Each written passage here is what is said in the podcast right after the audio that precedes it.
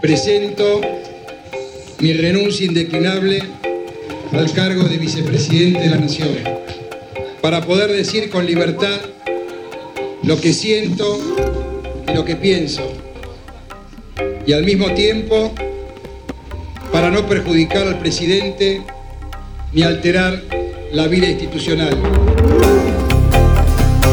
Y también sé que el cargo de vicepresidente no permite mayores desacuerdos sobre un tema tan sensible como el de los sobornos en el Senado. 6 de octubre de 2000. No se podía ocultar el sol con la mano. Renunciaba a su cargo el vicepresidente de la Nación, Carlos Chacho Álvarez. El presidente Fernando de la Rúa quedaba solo. Combatiré la corrupción en todos los frentes y frente a la desgracia del Senado, lamento que el vicepresidente lo deje antes de conseguir su total depuración. Eso tiene que cambiar. El escándalo desatado por el pago de sobornos a 11 senadores para aprobar la polémica ley laboral que modificaba las convenciones colectivas de trabajo agotó la paciencia del Chacho. Con el correr de los años, mantuvo la ética de su convicción. Yo, entre, un episodio en el Senado que yo, convencido políticamente que había ocurrido, que era la compra de votos por parte del gobierno al que yo pertenecía, yo sentía que no, no podía convivir con esa situación. No podía meter eso abajo de la alfombra y seguir, porque contra eso había luchado todos los años del menemismo, contra la entrega y la corrupción. Si habíamos luchado contra eso, en tu gobierno, presidiendo una institución como el Senado, siendo vicepresidente, tu gobierno sigue con esas prácticas, ¿qué te queda? Hacerte el distraído, aceptar una lógica del poder, decir no hay que seguir acá, o decir no, esto es un límite para mí. Las instituciones estaban en jaque. Chacho Álvarez pedía la intervención de la justicia y de la Rúa no lo acompañó. Hugo Moyano, al frente de la CGT, lanzó la piedra del escándalo. Ellos también escucharon cuando el ministro de Trabajo dijo, para los senadores tengo la Banelco, el ministro de Trabajo. Esto lo dijo con toda la letra y si lo niega está mintiendo.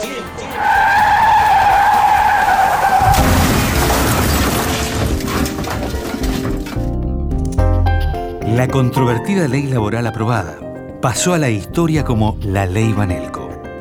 Los dardos apuntaban al titular de la CIDE, Fernando de Santibáñez, quien habría aportado los fondos de los supuestos sobornos.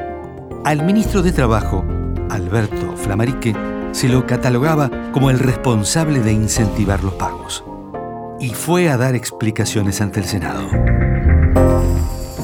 Si hay un senador de este cuerpo que haya hablado conmigo o con algún funcionario de este gobierno de alguna transacción horrorosa para votar esta ley y deteriorar las instituciones de la nación, me lo diga en la cara. Hemos denunciado que existen todas las sospechas de que ha habido soborno en esta Cámara de Senadores. El periodista Joaquín Morales Solá recoge el guante de lo que ya era un secreto a voces y publica una columna lapidaria en el diario La Nación. En el recinto del Senado, el doctor Antonio Cafiero quedó en la mayor soledad a la hora de pedirle explicaciones a Flamarique. ¿Qué interés puede guiar al diario La Nación y al periodista Morales Solá para implicarlo a usted en esta delicadísima cuestión? Yo lo que le digo, y esto usted no me lo puede negar, porque la frase es contundente, favores personales entregados a senadores por la votación de la reforma laboral.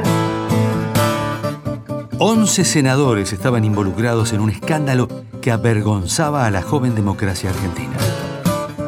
El juez Liporachi tomó la denuncia hecha por Cafiero y daba nombres de los senadores que habrían cobrado sobornos por supuesto, está el senador Cantarero, Ortega, Bausat, Pardo, está el senador Tel, Branda, Costanzo y Meneghini. El expediente penal se inició a mediados de 2000. La causa pasó por cuatro jueces, Liporachi, Cavallo, Canicova Corral y Daniel Rafecas. En 2015, la justicia determinó que los hechos investigados no existieron. Todos inocentes. La ley Banelco fue derogada en 2004. 6 de octubre de 2000. El portazo de Carlos Chacho Álvarez.